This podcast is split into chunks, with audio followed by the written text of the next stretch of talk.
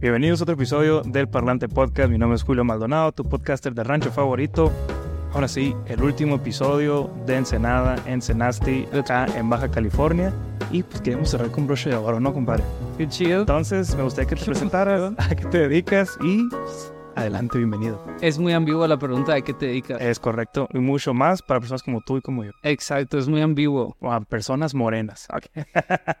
Ok, um, mi nombre es uh, Samuel Corrubias. Tú, tú puedes decirme Sammy, está chido. Sammy. Um, te digo, es ambiguo. O sea, so- hago un chorro de cosas. Justo hoy mi esposa me puso, no me da vergüenza decir esto, ¿no? Pero puso este, el 10 cosas sobre, sobre tu pareja, ¿sabes? Y es como que estaba leyendo yo y es como, ¿a poco todo eso hago?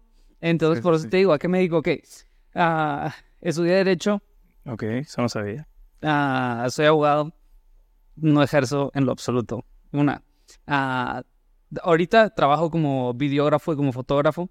Ah, trabajo haciendo video para, para algunos raperos y artistas y fotografía para algunas marcas.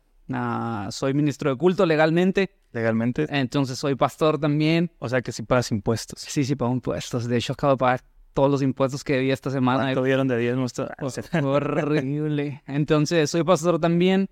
Ah, trabajo como director creativo igual para, para la organización y para la iglesia donde, donde estoy. Y soy papá, soy esposo y ando de arriba para abajo. Ok. Entonces, por eso te digo, es muy ambiguo.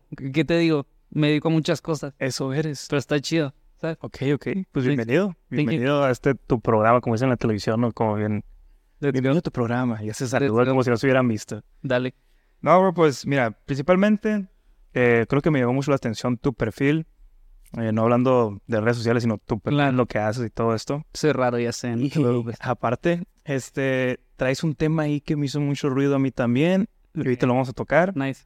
Y sobre todo ahorita, si quieres, vamos a comenzar con este lado creativo. Ok, Eres director creativo, yo soy productor creativo. let's go. Este, pues tú tienes más años aquí en esto. Entonces me gustaría que... No sé cuántos tienes tú.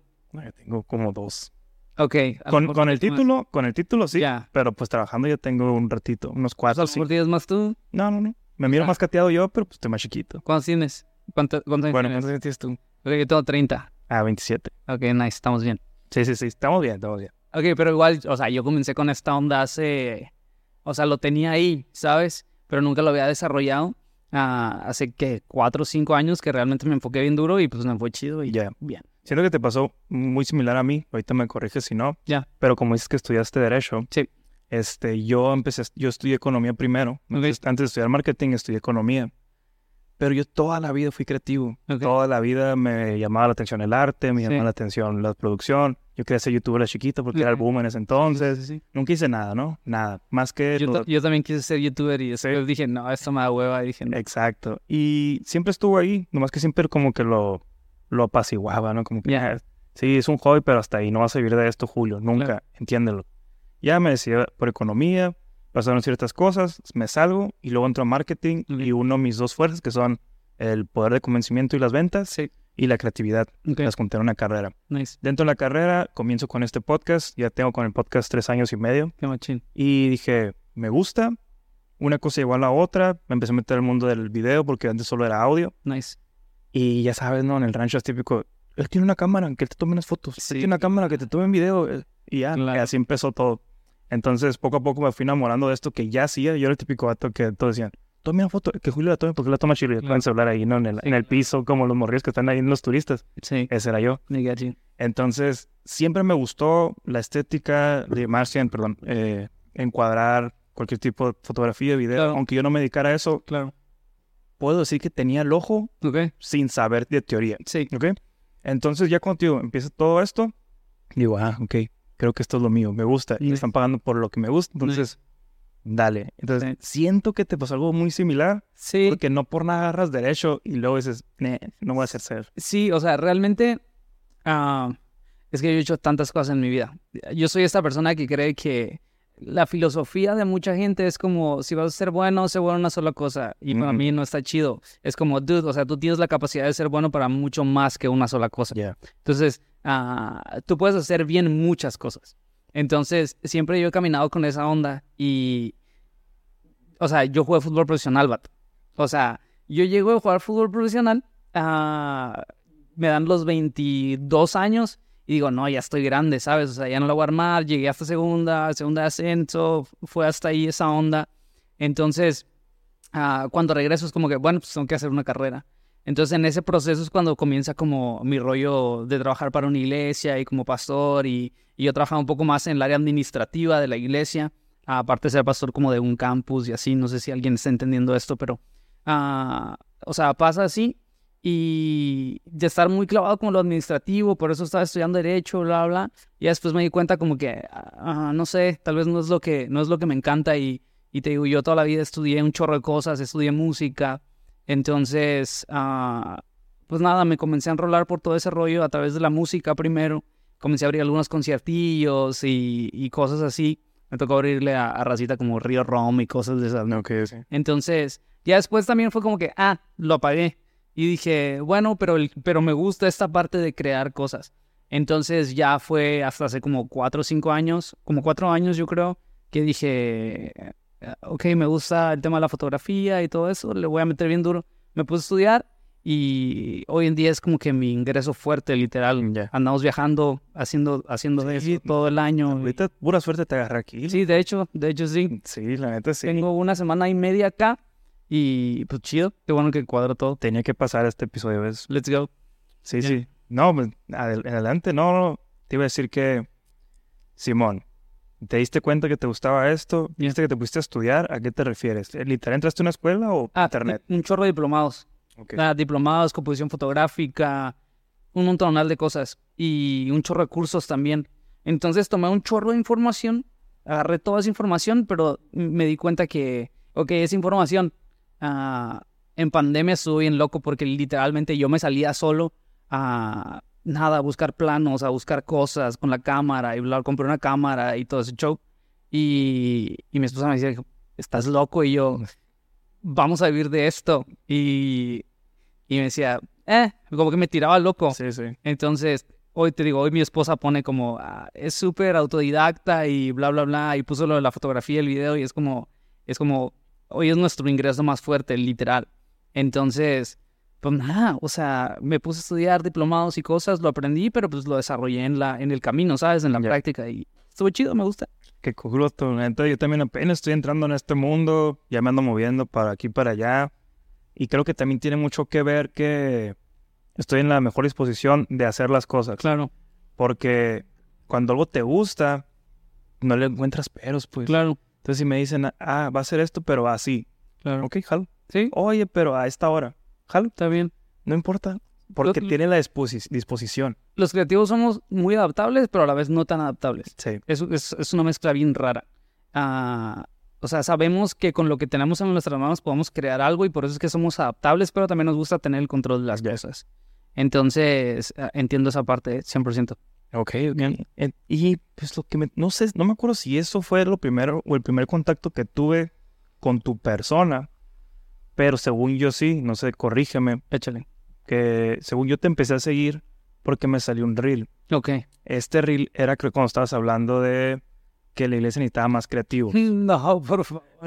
Hay un dilema ahí. No me Ah, toques ese vals. ¿A poco sí? No, pues es que... ¿Hay carnita donde sacar? No, pues métete a ver los comentarios. No los miré. Ni los veas. Bueno, o sea, sí, míralo, está muy chido. Entonces vamos a hablar de eso. Eh, No, no, pero si quieres te doy el contexto. sí, Eh, pues yo también, yo crecí en, en iglesia evangélica todo, todo ese tiempo. Cool. Hubo un tiempo donde yo pues, estaba en alabanza. sí, Duré mucho tiempo ahí. De hecho, aprendí a tocar la guitarra en la iglesia. Simón. Toda la típica historia de alguien cristiano que después se aleja un poco y lo quiere regresar. ¿no? Ah, sí. Entonces ya cuando, cuando regreso, eh, pues tenemos poco que me está acompañando mi novio y todo. Sí, Y digo yo, yo quiero hacer algo de esto, sí, claro. pero en la comunidad, ¿sabes? Mm. Dije yo, eh, pero todavía no, me voy a esperar porque yo traigo la idea como que todavía no me siento como que estoy al 100% con mi relación, Ok, un poquito más íntimo y que necesito yo sentirme que estoy en ese nivel el que estaba para a lo mejor dar mi aportación. A lo mejor yo estoy mal, ya es el momento de hacerlo, Ok, pero así lo siento ahorita, ¿no? ok. Entonces yo traigo ese trip de que ahí en la iglesia donde estamos yendo, no, no tienen, tienen un, un ministerio de multimedia, así es como se llaman ellos, Mm. y sí tienen fotografía y video, todos, la verdad sí están, están muy chilos, pero a mí me gustaría agregar un poco de contenido. Claro. Entonces un podcast tal vez, un blog, algo de este tipo que sea más contenido que Claro. simplemente post. Claro. Y me salió, como que me empezó a salir un chorro así y me sale este reel Ujú. donde hablas de que priorizan temas creativos y Claro. que los religiosos a veces como que tienen a los creativos, Sí. shalala, shalala. Ahorita si quieres lo comentas tú ya bien con tus palabras. Y dije, sí, cierto. Toda, toda mi vida he sido un creativo fuera de la iglesia. Sí, ¿Y por qué no puedo ser creativo dentro de la iglesia? claro. Porque existen ciertas, eh, no sé, reglas, ciertos comportamientos que debes de seguir.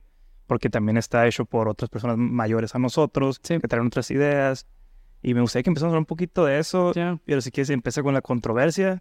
¿Qué No. pasó? Tú lo publicaste un día normal y dijiste, eh, es un buen mensaje. ¿En la iglesia les gustó? Sí, o sea, es que, ¿Qué puede pasar? es que, ok, primero hay que entender el contexto, ¿no? Del mensaje para... Yo veo los comentarios y digo, ok, no estuvieron, ni los contesto, ya ni los veo. O sea, me llegan notificaciones todo el día y es como ya ni los veo porque es gente literal diciéndome, no, no necesitas la creatividad, lo que necesitas es al Espíritu Santo y te vas a ir al infierno. Y yo, ok, no entiendes el contexto, pero también es un poco mi culpa por no dar el contexto en el reel, Ya. ¿sabes? Yo en el reel menciono eh, el hecho de que a los religiosos les molesta mucho ah, que iglesias se desarrollen creativamente por- y que hagan cosas porque lo único que están haciendo es evidenciando que ellos no están haciendo nada. Exacto. ¿Sí me explico? Entonces eso es lo que digo.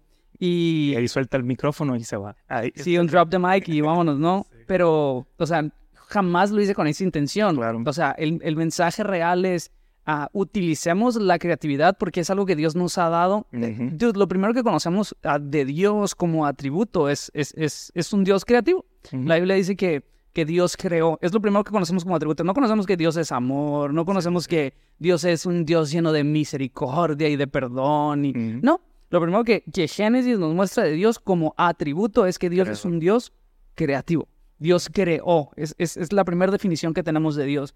Entonces, hay algo teológicamente que se llama la ley de la primera mención.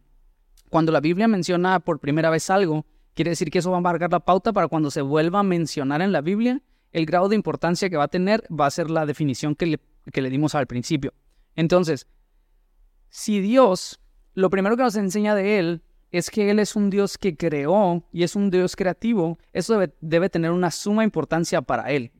Y, pa- y- y por ende tiene que tener una suma importancia para nosotros como la iglesia, ¿verdad? Ah, porque nos hemos enfocado como iglesia ah, en un chorro de cosas que no tienen que ver con crear algo para atraer gente a la iglesia. Para mí es absurdo vivir encerrado en cuatro paredes en una iglesia y, y limitar el alcance que tengo simplemente por el miedo ah, que tengo de, de desarrollar o de crear algo, ¿sabes? Am, entonces, ese es el contexto del mensaje y, y pues yo subo esto y la gente pues se vuelve loca, ¿sabes? O sea, mucha gente empatiza con eso y otra gente no empatiza con, con- con eso. Entonces, ah, hoy en día tengo la oportunidad de hablar con gente que tiene influencia y esto y, y siempre me mencionan este reel y es como, ah, ok, este reel me está abriendo la puerta para tener un alcance fuera de la iglesia, que es lo que realmente Aquí yo quería.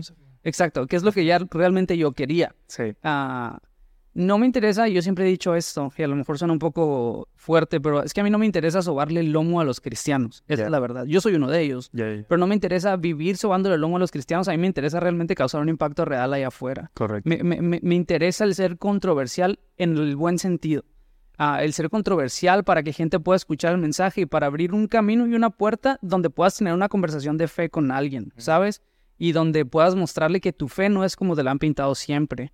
Ah, que la iglesia no es esto, que la iglesia no es un no es algo cuadrado, Mm. que, que Dios nos ha dado la capacidad de desarrollar más.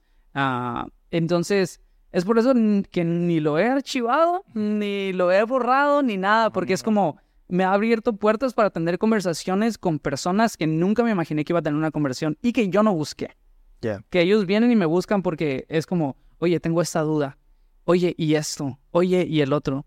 Entonces, ahorita no voy a mencionar su nombre, pero ah, he estado en conversaciones con, con una persona de mucha influencia que literalmente me manda mensajes casi diario para preguntarme cosas de fe. Y es como, era una persona súper agnóstica, ah, te digo, es una persona muy influyente en, en- en- en México y en el ámbito del rap y todo esto. Y, y está muy chido. que eso fue utilizado para poder abrir un camino donde yo puedo estar dándole el mensaje a una persona que tiene influencia, que esa es la verdadera misión. Que es muy fácil de evangelizar en la iglesia, pues. Pues es que qué hueva. O sea, cual- ¿cómo vas a evangelizar a un cristiano, vato? Sí, exacto. Dude, ya eres cristiano. Sí, Haz sí, tu sí. trabajo. ¿Sí me Exacto. explico? Tu trabajo es ir a alcanzar a la raza que no está siendo alcanzada. No lo vas a hacer encerrado en cuatro paredes. Definitivamente no lo vas a hacer. Nunca en la vida. Entonces, si Dios puso dones y talentos en mí ah, en este tiempo relacionados a la creatividad, yo la quiero usar para alcanzar raza.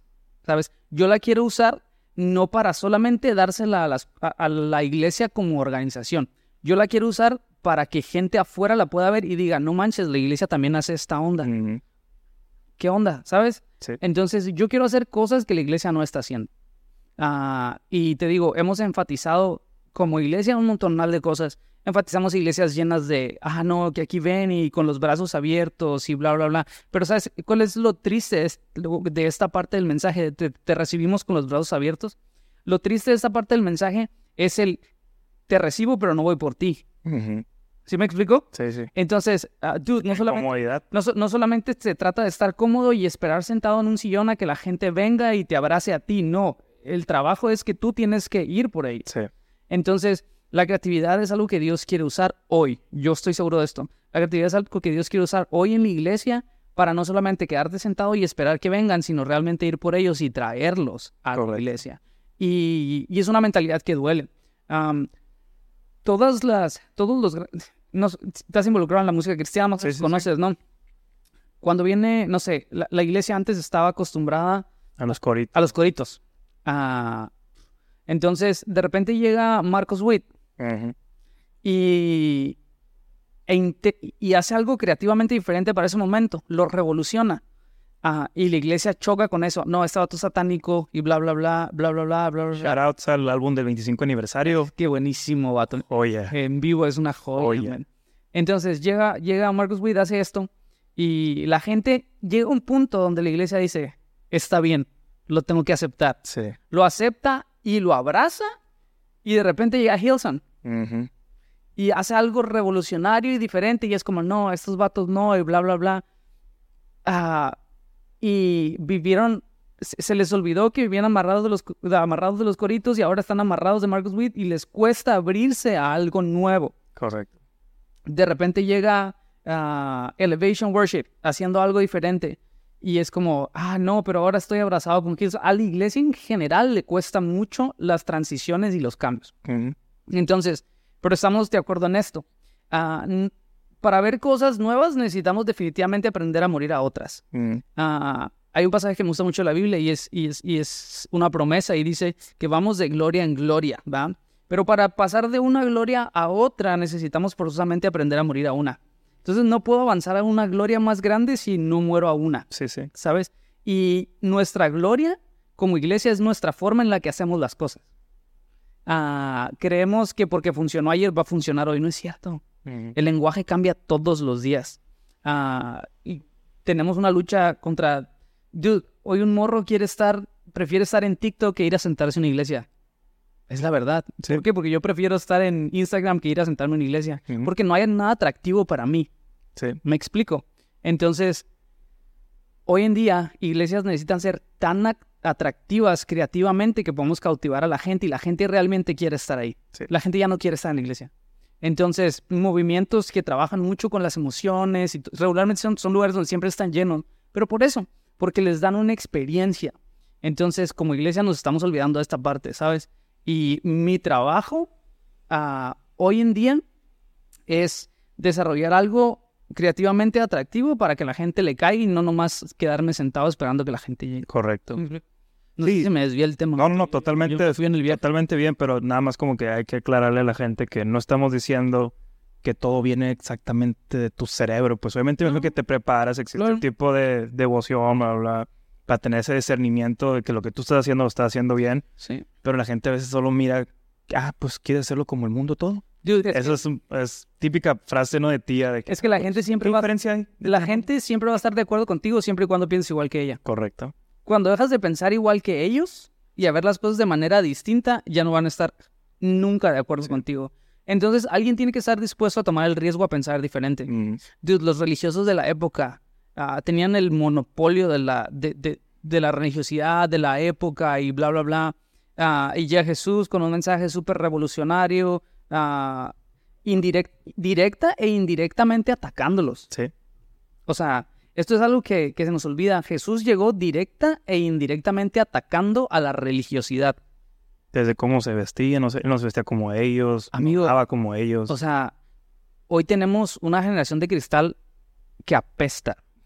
O sea, y la iglesia se convirtió en, en, unas, en una iglesia de cristal, donde no puede... Que yo entiendo esta parte de no vamos a hablar mal de otras iglesias. Es cierto, está bien, pero, pero, pero los métodos y las formas probablemente sí pueden cambiar. Jesús nos dijo, vayan y hagan discípulos a todas las naciones, bautizando en el nombre del Padre, el Hijo y Espíritu Santo. Nos dijo qué hacer, pero no nos dijo cómo. Dude, el trabajo tuyo es, hacer- es, es ver cómo haces las cosas para que la gente le pueda sí. caer, ¿sabes? claro. Entonces, a veces directa o indirectamente vas a tener que, vas a ofender a alguien. Nunca vas a poder caminar en la vida queriendo hacer algo revolucionario y diferente sin ofender a alguien. Ujú, Entonces, a veces también uno tienes que, tiene que descansar en esa onda. Dude, no le puedes dar el gusto a, to- a toda la gente. ¿Sí me explico? claro. Entonces, a veces cuidamos mucho lo que decimos. Pasa hoy, y, y a lo mejor voy a tocar un tema sensible, ¿no? Pero pasa hoy con, con el, el feminismo y los pensamientos progresistas y esto. O sea, es indirectamente o directamente siempre vas a ofender a alguien. Sí, sí. Entonces, yo creo y mi consejo siempre es, dude, aduéñate de tu propósito, de tu misión y trabaja en ello. Y es todo. claro. Perdón, ¿No? me fui en el viaje. No, no, no. Es que es justamente lo que quería que habláramos, pues, porque sí, entiendo yo que para los que están fuera de, de esta comunidad, por ejemplo, voy a exponerte aquí un poco, una disculpa. eh, pues mi novia no nació en el Evangelio, no conocía nada de lo que conoces porque me ha acompañado. Claro, Entonces, para ella sí fue un mundo muy diferente Sí. cuando entró a una iglesia cristiana. claro. Ella dijo, ¿qué es esto? Parece concierto, pero no es concierto. ¿Qué sentiste cuando entraste en una iglesia cristiana? Sí, sí. Sí, suéltalo. Ok, ¿por? ¿Qué te cautivó? ¿Qué te atrapó? Y esa forma, la, en- digamos, en que cuando estaban cantando, ¿no? Claro. Están ahí, que coro. ¿Por qué? Porque escuchaste música, no era algo como exageradamente solemne y que te llevaba como a estar así, sino dijiste, esta música está distinta, es diferente, Correcto. ¿sabes? Sí, sí. Para ella sí fue un mundo completamente diferente. Y para la gente que está también fuera es como que, ah, sí, y, y bailan, ¿no? Me caí como loquitos y cosas así. Yo, "Ah, sí, también. Entonces, a lo mejor para ellos sí somos un detonante o, o un diferenciador, pero para nosotros que ya estamos aquí dentro, sí siento que ya es momento de revolucionar. Claro. Ya llegamos a un punto donde, tal vez por comodidad, por lo mismo, como la otra gente sí nos ve distinto, dices, oh, pues claro, seguimos siendo los distintos, los que renuevan, los creadores. No, en realidad ya nos. Siento que el cristianismo ya se estancó un poco Mucho. y bastante. Y ya es momento, o como que ya los toca ahora a estos jóvenes hacer esa revolución que hicieron en aquel entonces nuestros tíos, nuestros abuelos. Sí. Y falta como alguien que los esté sacudiendo, ¿no? Y es donde entran personas como tú, que hace este golpe en el avispero para que despierten uno que otro, pero de ahí va a salir. Es, es que, eh, y es esto, o sea, yo creo que faltan nuevas generaciones de pastores. Ah, el tema con eso es que, Eh, Tu li- liderazgo, perdón, ¿es Sí. de pastores de jóvenes o de...? no, no, yo trabajo directamente con todo el tema creativo de la iglesia. O sea, yo soy un pastor, yo soy el pastor creativo de la iglesia, yo me encargo de desarrollar todo lo creativo en la iglesia. Ya. Entonces, ese es mi trabajo como tal. Eh, nosotros fuimos, te digo, fuimos pastores principales de un campus y esto, pero ahí es cuando nosotros dijimos, bueno, ¿sabes qué? Probablemente, ah, no sé, después podemos hacer eso, pero por el momento queremos llevar ese mensaje. Y es como que nuestro tiempo y, y estamos pasando Sí. chido ahí. Pero yo sí creo que necesitamos nuevos pastores o líderes jóvenes con ideas diferentes, con una mente fresca, ah, porque hoy en día seguimos teniendo pastores muy grandes Ujú. Muy grandes. Y es chido cuando pastores grandes se adaptan a, a- a lo que está sucediendo generacionalmente hoy. Ah, pero hay muy pocos jóvenes con, con la integridad suficiente Sí. y con el valor suficiente. Hay muchos que quieren por la influencia, pero no todos son aptos. Entonces, No todos son llamados, ¿no? Como dices. Exacto.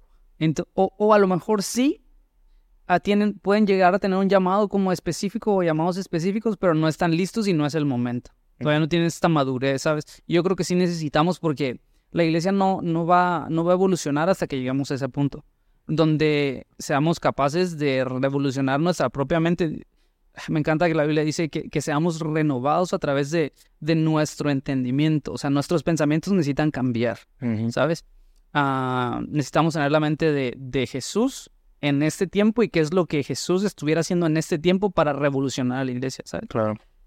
Sí, de- la verdad, o sea, de lo malo a lo bueno, o sea, también se, se- sí ha estado cambiando mucho la forma en la que nos acercamos o se acercan a otro, a otras personas. Eso es bueno, eso, yo sí he mirado es- este cambio, esta evolución que que ser un poquito más tajante, más, Sí. más inva- invasor, ¿no? Mm. Invasivo, el conviértete, si no te vas a ir al infierno. Sí, Y ya la gente toda escamada, ¿no? claro. Creo que ya hemos encontrado muchas maneras de hablar con las personas, de generar esa confianza para abrir un diálogo.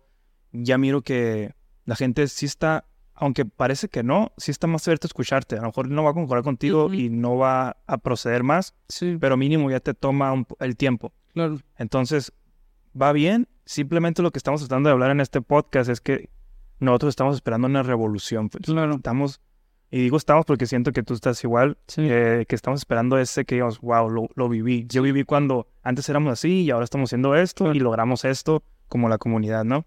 Comunidad cristiana. Y dentro de esto, me imagino que tú, eh, ¿cómo lo puedo decir? Como quieras. No, no, no.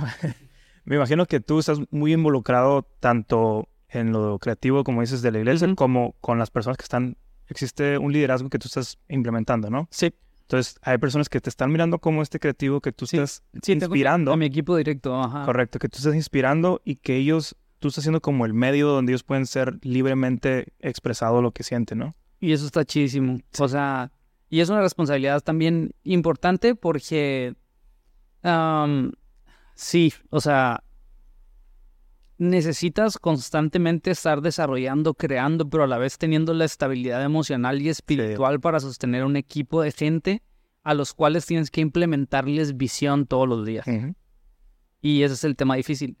Ah, ¿Cómo mantienes emocionada a la gente para que siga trabajando a pesar de que hay- algo no haya tenido resultado? O sea, ¿cómo, ¿cómo sigues manteniendo emocionado a tu equipo a pesar de que no nos haya ido tan chido en el Sí. reel que creímos que iba a estar bien perro y, y no llegó, no tuvo el alcance que, que, que quisimos? Entonces, sí es un trabajo pesado. ah, siempre cargar con emociones de la gente y con emocionar a, la, a, a- a- tu equipo y a la raza siempre es, siempre es intenso porque una vez ah, un pastor me dio este consejo y es ah, el más emocionado siempre tienes que ser tú. Entonces, tú sabes que los creativos somos bien, somos depresivos, somos, no sé, de repente somos raros, de repente un día no queremos hacer nada, necesitamos el momento justo, la taza de café correcta para poder crear y ¿no? Sí, por favor, no, ¿no? no lo hagan.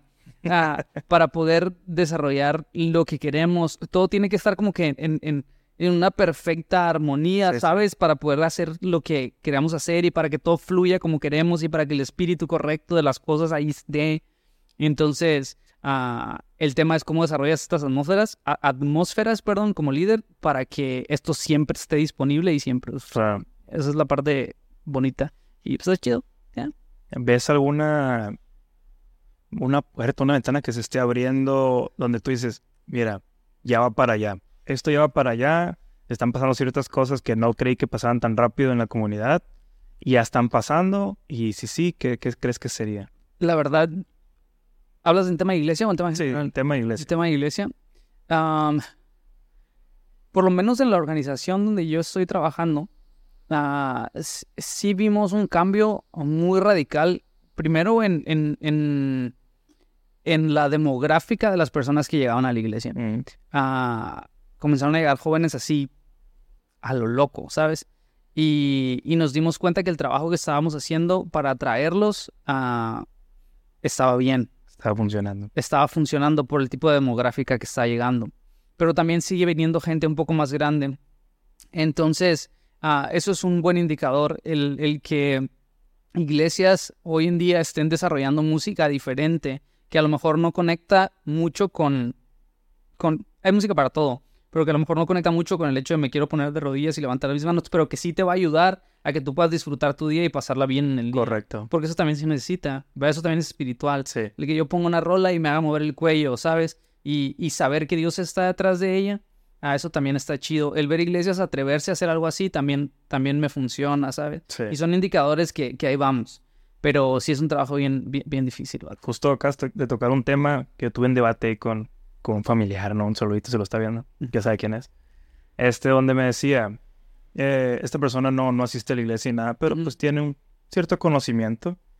Eh, y dice, es que yo no sé por qué hacen reggaetón cristiano, rap cristiano, bla, bla, bla, y así, así. Dijo, si cuando yo escucho eso, yo no siento nada bonito.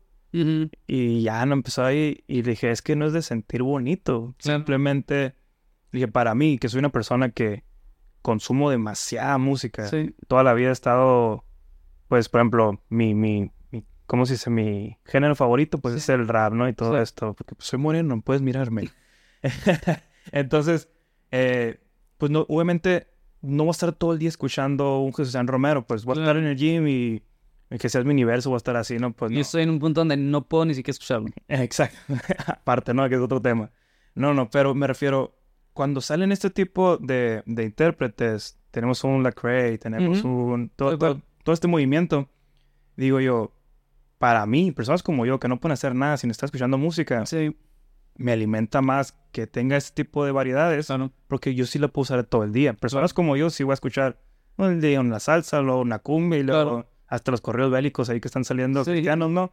Eh, digo, pero obviamente dije, no voy a llegar con, con esa canción en, la iglesia. Sí, Tal vez a lo mejor va a haber un momento donde sí se pueda, ¿no? sí. Pero ahorita no está bien visto eso. claro. Entonces digo, para personas así, es preferible que para mí que exista esto y no lo veo como piedra de tropiezo, sino al Ujú. contrario, a que diga, "Ah, ok, sí, en la iglesia escucho a Marcos Witt, pero ya Claro. cuando estoy en mi casa limpiando, ya escucho a Bad Bunny. Sí, claro. Y digo, ah, pues está bien, también está bien, pero si lo puedo cambiar por otra letra que me va a edificar Claro, con el mismo ritmo, Claro. que voy a estar limpiando hasta con ritmo y todo, digo, Claro. ¿qué cree que es más beneficioso? Digo, y a mí dice, bueno, pues así sí, pero ¿para qué sacan corridos bélicos cristianos? No, no, a la gente nomás le va a dar ganas de tomar. Y yo, pues a lo mejor a la tipo de personas que lo está escuchando, Exacto. pero a lo mejor una persona que está muy metida en su relación con Dios y no tiene... O está bien que tomen, pero que escuchen el mensaje. En algún punto va a ser efecto. Ese es, otro, ese es otro tema, ese es otro tema que está muy chistoso este, esta creencia que creo que se está quitando un poco también de, pero ¿cómo que eres cristiano y, y te puedes tomar una cerveza? En, en los cristianos no pueden tomar. Sí. Y yo, ok, ¿qué dice en realidad la Biblia? En realidad es pues, que el, el emborracharse es el pecado. Sí. Todas las demás acciones, ¿verdad? Es, peca- es pecado. Dijo, pero si cambiamos la cultura, si nos vamos a un lugar donde todos los días toman vino, donde todos los días toman una cerveza, El judío tomaba mucho vino. exacto, si nos vamos a otras culturas, otras religiones, ¿ellos también están pecando?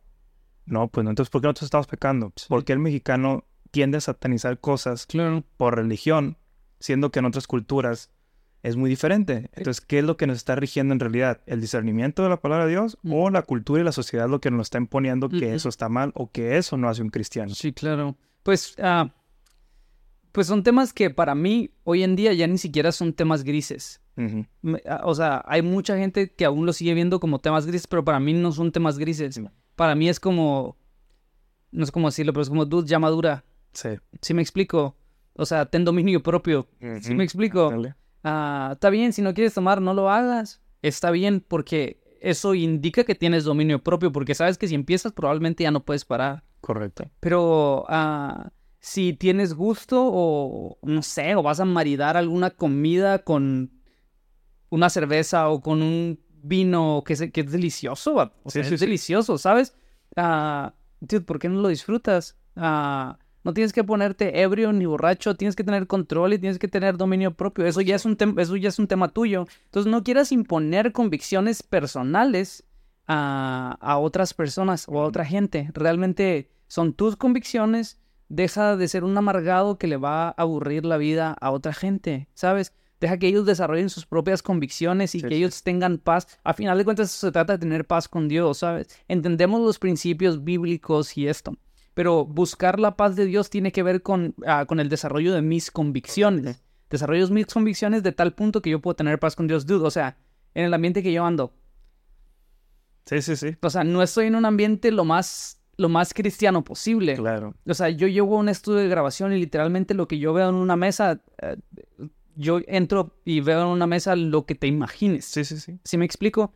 Pero ah, yo no, yo tengo, yo desarrollo mis convicciones de tal forma que eso no es tentación para mí, sino todo lo contrario. Yo estoy en ese lugar para hacer luz. Ya, ya. ¿Sí me explico? Y para que la gente me pregunte, oye, ¿por qué no haces esto? Oye, ¿por qué no te estás drogando? Oye, ¿por qué no esto? Es porque simplemente mis convicciones no me lo permiten. Ah, ¿cuáles son tus convicciones? Mis convicciones son estas, estas, estos, Sí. esto. Y yo creo en esto, esto y el otro. Órale, qué interesante. Y desarrollas una conversación de fe. Que, que es, que es en el ambiente en el que yo me muevo. ¿sabes?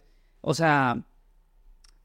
Sí, tienes- pero hay mucha gente que dice, no, es que sí, ahí no tienes que andar tú. Es que ese, ese Tú es el un ser tema. de luz. Pa- pa- en la oscuridad. No, No, pues por eso eres un ser Pues, de luz. eso- exacto. O sea, ese es el punto que Jesús mismo lo dice. O sea, no tiene sentido el tener una luz y esconderla debajo de una almohada. ¿Qué sentido tiene? Correcto. Entonces, a mejor sal y brilla. La gente o la iglesia tiene mucho problema con que las personas brillen. Ah, le tienen mucho, mucho miedo a la palabra brillar. Dude, tú estás diseñado para brillar. Tú estás diseñado para ser exitoso. Tú estás diseñado para, ah, para hacer influencia para otra gente. Entonces, sí, ¿por qué deberías delimitar a brillar solamente dentro de la iglesia? No tiene sentido. Un lugar totalmente alumbrado no necesita una luz más. Exacto. La calle más oscura necesita una luz. ¿Sí me Ya explico? salió otro clip. La Entonces, gente apaga mi brillo, se va a llamar.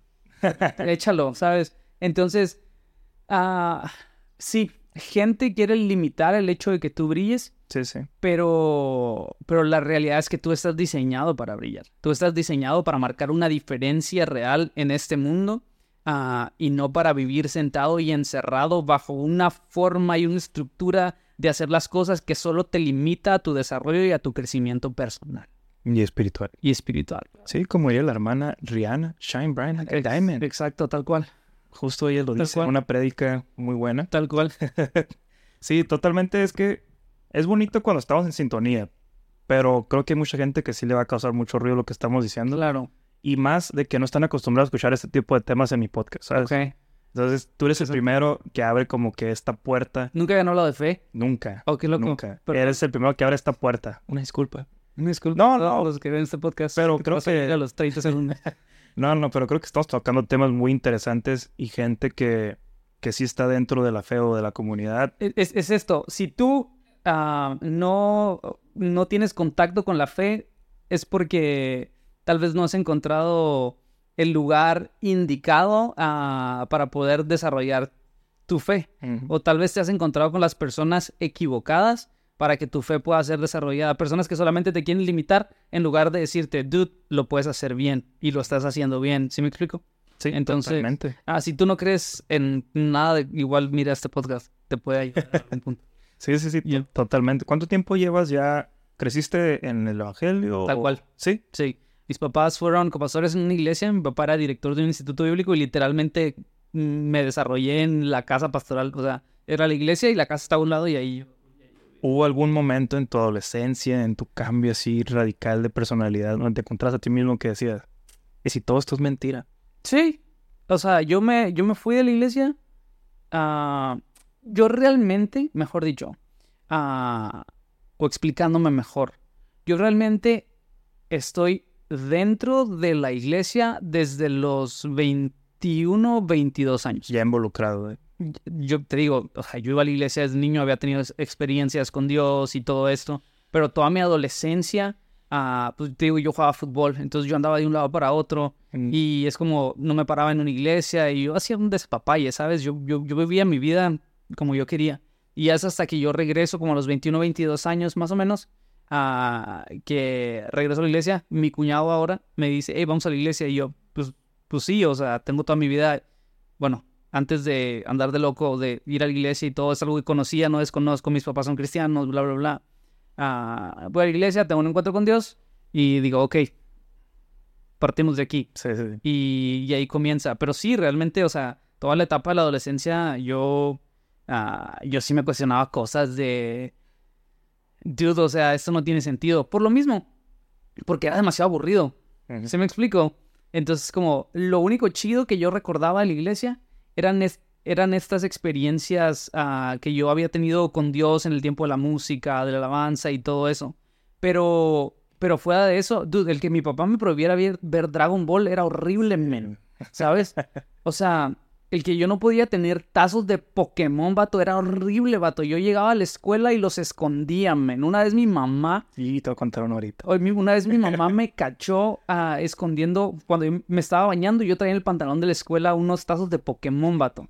Mi mamá los cachó, nunca me han, nunca me habían dado tan fuerte en mi vida, ¿sabes? Sí. Entonces, ah, dude, nosotros nos escondíamos, teníamos una computadora en el cuarto y descargábamos música de Ares y la escuchábamos cuando mis papás no estaban, pero cuando llegaban, ah, literalmente así, escondíamos todo y, y callábamos todo y poníamos música cristiana. O sea, eso era horrible, vato. Era horripilante, men. O sea, sí. entonces, ¿cómo vas a querer estar en la iglesia así? Con prohibiciones. O sea, no, mejor madura, camina, desarrolla convicciones personales y que nadie te diga que no puedes hacer algo, sino mejor desarrolla tus propias convicciones. Sí. O- ojo, no estoy diciendo que puedes hacer lo que quieras, te estoy diciendo que puedes llegar a un punto de madurez donde puedes desarrollar tus convicciones y vivir una vida normal. No, y sobre todo, si tú estás teniendo en realidad una relación con Dios, Claro, tú vas a saber qué vas a hacer y qué no. sí, claro. Pero el momento que alguien te empiece a imponer reglas y te digas que si tienes confesado que eres cristiano, ahí es donde ya, ya estamos fallando ahí. Sí. Porque Nosotros no somos quien para decirle. O sea, entiendo y estoy de acuerdo con el tema de la autoridad de nuestra vida. Necesitamos alguna figura de guía. alguna guía, alguna figura de autoridad en nuestra vida. Yo lo entiendo y estoy de acuerdo con eso. Yo la tengo y también gente de mi equipo la tiene conmigo. Sí. Una guianza espiritual, ok, lo tenemos. Ah, yo entiendo esa parte. Pero yo sí soy muy defensor de... ah, man, desarrolla tus convicciones. Sí. Sí me explico. De hecho, me encanta Romanos, leer Romanos, porque Pablo habla acerca de las personas con convicciones débiles y con convicciones fuertes. Mm, Entonces, es loco ver que Pablo habla sobre las personas con convicciones fuertes a todo aquel que no se limita o que no tiene prohibiciones. Y con convicciones débiles a todo aquel que se limita de muchas cosas porque le da miedo a fallar y a caer. Sí. Entonces, dude, desarrolla tus convicciones. ¿sabes? Y te dice que me acordara. eh, yo tenía, no sé cómo llegó a la casa un juego de Cap, Capcom versus Marvel. Ya. Era un clasicote, ¿no? Un Street Fighter, pero teníamos a Spider-Man contra Wolverine. Sí. Era lo mejor. Claro. PlayStation 1, me acuerdo. Y ya no, no sé qué pasó, qué plática tuvieron en la iglesia mis papás, donde los videojuegos eran violentos. Claro. Y un día llego de la primaria y no está mi juego. No. Y le digo a mi mamá, oye, ¿y mi juego? ¿Cuál? Y ya le digo, ¿cuál no? "Mm, ni lo he visto. No. Y yo, no, que aquí estaba, que no sé qué. Pues según mi mamá, sabe qué pasaría, ¿no? Es seguro porque no limpias tu cuarto, me dijo, algo así, ¿no? Ah, todo bien. Ya me agüité, pasé mis días bien triste. Vamos, invitamos a unas personas, a unos amigos de ellos. Ya. Y me dice el- su hijo, me dice, oye, no podemos jugar PlayStation. Y yo, ah, está bien. Va sacando el juego, loco, y lo pone. Y yo, y yo tenía uno igual. Dijo, ah, pues de hecho tu mamá me lo regaló. No. Y sentí la, la traición así Vato, bien te entiendo perfectamente porque mi mamá me tiró un GameCube Hijo, eso. para no jugar, ¿sabes? Sí, sí. Sí, O sea, a, a eso me refiero con. ¿Tú crees que era bonito ir a la iglesia? Claro que no, vato. O sea, Ojo, ojo, ojo. A mí sí me gustaba ir a un chorro porque están todos mis amigos. Ah, sí, Entonces- o- esa parte chida, ¿sabes? Sí, sí. Pero yo, yo hablo es- estrictamente del tema de las Sí, prohibiciones. claro, O sea, totalmente. y hablo específicamente de mí. O sea, para mí no era bonito ir a la iglesia. O sea, insisto, la pasaba muy bien en el tiempo de la alabanza Sí, sí, y sí. todo, y conectaba bien chido y bla, bla. Eso era bonito. Pero el tema de las prohibiciones me traía mucho conflicto. Sí. ¿sabes? Entonces, am, así pasa en la vida de mucha gente. Ah, no solamente con las prohibiciones como tal, sino con, con algo que ellos puedan venir cargando de tiempo atrás, con alguna convicción que ellos hayan desarrollado en su vida y llegan a la iglesia y de repente hay un choque, o sea, dales tiempo, ¿sabes? Dales tiempo. Sobre todo, creo que esa es una de las barreras más grandes para que alguien se, le se interese por este tipo de, de, de evangelización, no, perdón, de, de conocimiento o de, de congregarse, porque mucha gente piensa que si te vuelves cristiano, ya no vas a hacer nada. Claro. Entonces dicen, no, ¿para qué? No, que no, es que ahí no hacen nada. No te dejan tomar ni salir y nomás traen las faldas hasta los tobillos las hermanas. No, ¿para qué quiero eso yo? Sí. Entonces, lo primero que se viene a la mente es prohibición, reglas Claro. y estar encerrados, ¿no? Es lo primerito que ellos piensan cuando los invitas a, Claro. a un tipo de evento. Sí, es la barrera que está ya de por sí, ¿sabes? Sí. Es cierto. Entonces, pues mi plan y mi idea general es tirar esas barreras y es, dude, o sea, realmente puedes venir a la iglesia, realmente puedes tener fe, realmente puedes desarrollar tu vida de una forma normal, teniendo una relación ah, con Jesús, o sea, realmente puedes ir al cielo, ¿sí me explico? Sí, sí. Realmente puedes disfrutar de tu vida, o sea, realmente tienes libertad en Dios, ah, entendiendo la palabra liber- libertad separada del libertinaje, ¿no? Porque siempre necesitamos un orden y un control en nuestra vida, seas cristiano o no seas cristiano. Correcto. Entonces, ah, los principios bíblicos son excelentes, vato. Siempre van a ser lo mejor para nuestra vida, vato. Entonces, ah, si respetamos nuestros principios bíblicos o los principios que Dios nos estableció ah, y vivimos una vida de intimidad con Dios, aprendemos a desarrollar nuestras convicciones, yo creo que tendremos una vida cristiana de éxito y que nos va a permitir poder caminar en el mundo real. Sí, sí, totalmente de acuerdo. Es que no es que separemos estos dos, estos dos conceptos. Creo que... Es que no los podemos separar. No, me refiero a, bueno, no sé, para quitarnos de la cabeza estos estigmas Sí, de que venimos a nada más a seguir órdenes acá claro. y a prohibirnos todo. Sí. Simplemente es tu relación con Dios y lo demás es para guiarnos en el momento. Mm, Tienes que congregarte, tienes que asistir, bla, bla, bla, pero no lo veas como, es que si no voy, me- no pasan lista y no, no me voy al cielo. ¿Sabes? Tal cual. Es sí. que he faltado mucho, ya, ya no voy a ir al cielo. No, no, Sí, no, tal pues cual. tu relación con Dios es diaria. Sí. Todos los días que estar en, comunión. Sí, claro. La iglesia no, no es que au- automáticamente te pongas un super traje, no, ya aquí soy súper cristiano, Simón. ya te sales y acá ya no. Sí, claro. Es por lo mismo, por las Que es- limitantes. Que ese es el problema por el cual la gente que no va a la iglesia dice que los cristianos son hipócritas. Ujú.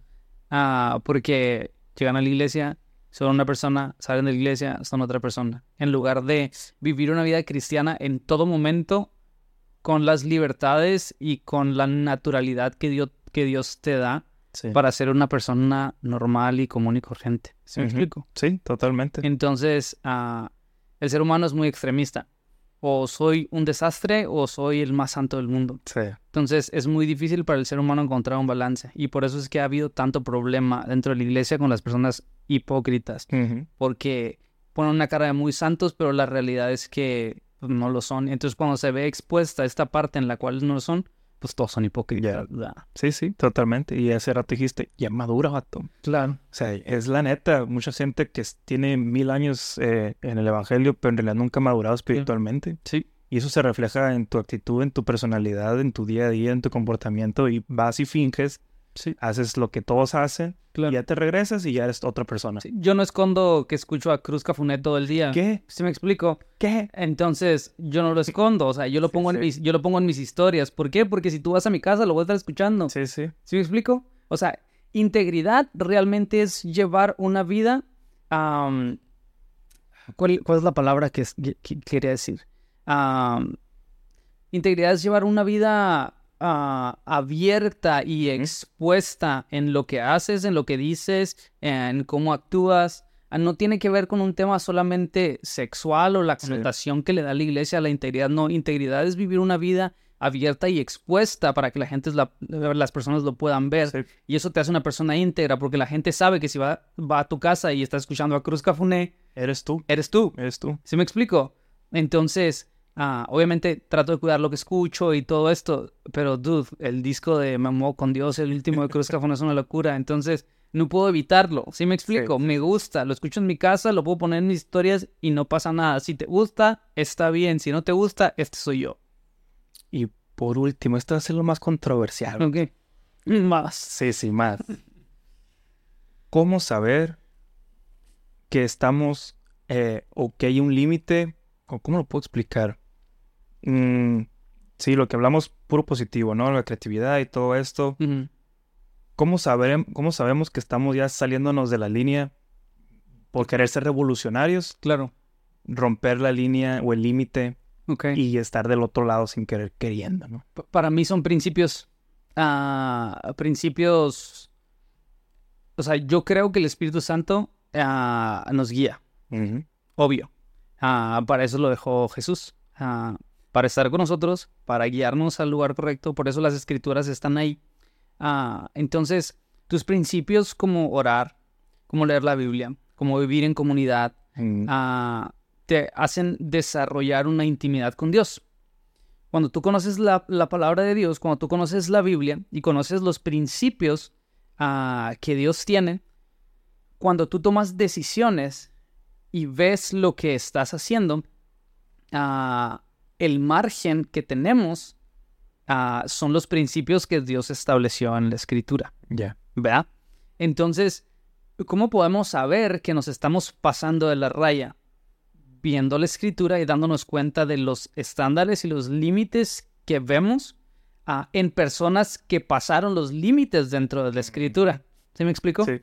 Entonces, si yo me estoy viendo como tú, no sé, veamos el ejemplo de, de David. Cuando a David le ah, llega el profeta y le dice, oye, ¿qué harías con esto, con, con este que le robó la esposa tal, tal, tal, tal, tal? Y David se enoja y dice, ah, lo mataría, lo voy a matar. Ah, Lo mismo que hiciste tú. ese vato eres tú. Sí. ¿Sí me explico? Y es como, cuando tú te das cuenta que estás rebasando los límites ah, re- con referencia en los principios de las escrituras, ahí es cuando necesitas frenar. Ya. ¿sabes? Pero también creo que hay que rebasar un poco los límites, pero no, pero hablo en un sentido de que podemos intentar cuidar lo que la gente va a opinar de nosotros, pero yo creo que nos podemos dar el permiso de rebasar un poco los límites en que no nos importe lo que la gente diga de nosotros para poder alcanzar a gente que tiene necesidad. Mm. ¿Sí me explico? Sí, Ah, de Jesús hablaban pestes, vato.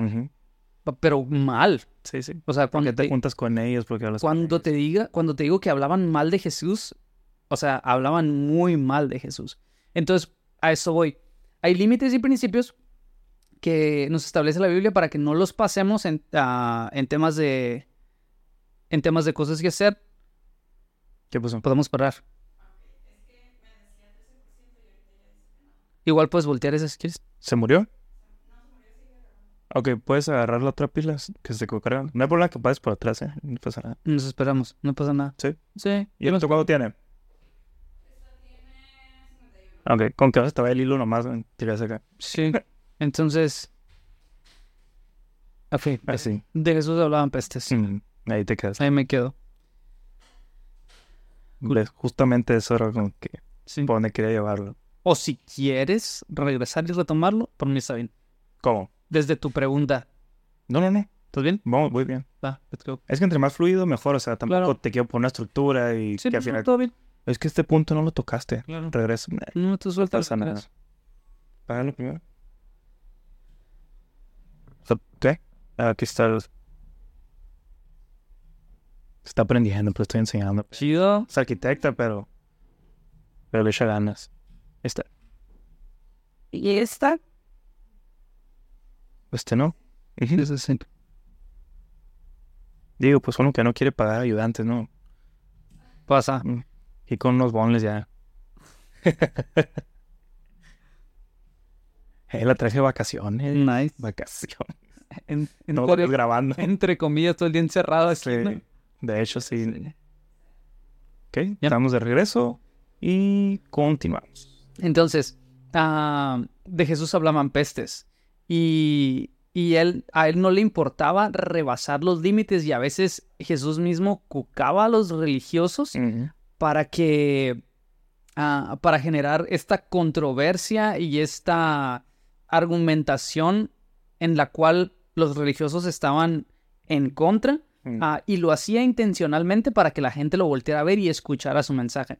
Entonces, vemos un rebase de límites ahí que si lo vemos desde el Nuevo Testamento para acá, nos damos cuenta de que, ah, no, traten de o procuren la paz con todos y el amor con todos y bla, bla, bla. Yo veo límites ahí, pero volteo a ver a Jesús y digo, y este vato rebasaba los límites. Entonces, me atrevo a rebasar los límites cuando veo a Jesús haciéndolo en ese sentido Sí, en ese sentido. el, el- el- el tema con la, con la mujer samaritana. Jesús llega y le dice, hey, ah, dame de beber. Eh, cuando tú le decías a una mujer samaritana, o específicamente imagínate a esa mujer ah, samaritana, si tú le decías dame de beber, lo que realmente, eh, eso tiene una connotación sexual, no Sí, sé si sí. sabías. Entonces, ah, la morra es como, ¿cómo tú siendo judío me pides que te dé beber? Pero era un, no es que Jesús haya hablado en doble sentido, pero Jesús sí le estaba hablando literalmente de que le diera agua, pero ¿para qué? Para llegar a un punto donde podía desarrollar una conversación de fe. Entonces utilizó como este gancho que pudiese ser o no pudiese ser. O- ojo, no estoy diciendo que Jesús habló en doble sentido, pero Jesús utilizó como que este gancho ah, que rebasaba a lo mejor un poco los límites para poder tener su atención y poder llevarla al mensaje de salvación.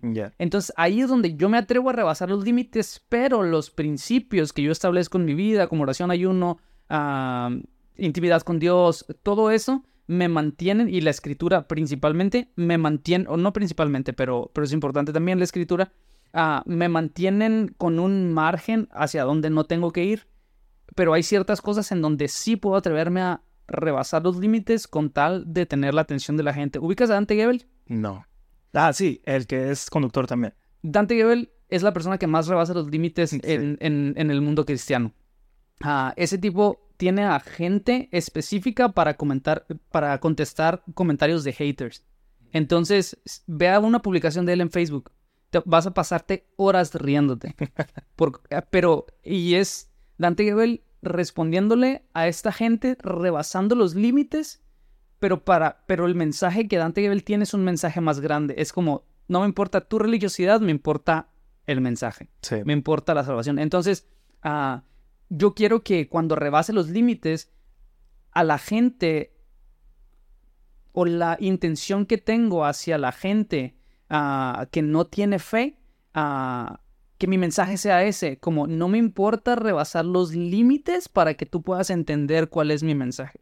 Entonces, si tú religioso no lo quieres entender por tus convicciones o lo que tú quieras, está bien. Yo estoy rebasando los límites, no por ti, estoy rebasando los límites por ellos. Sí, ¿Sí me explico? totalmente. Entonces, ah, si tenemos un charco lleno de estiércol y tenemos un límite donde hasta donde llega la terracería, pero acá hay algo que yo tengo que rescatar, yo estoy dispuesto a rebasar los límites y meterme al estiércol para poder alcanzar o rescatar a lo que tengo que Que al rescatar. final de cuentas es, es la misión. pues. Exacto, tal cual. Entonces, no pretendas o no pretendamos a querer marcar una diferencia sin mancharnos, Mm, ¿va? sí. Ah, sin ensuciarnos y sin que la gente diga, ah, ese vato apesta.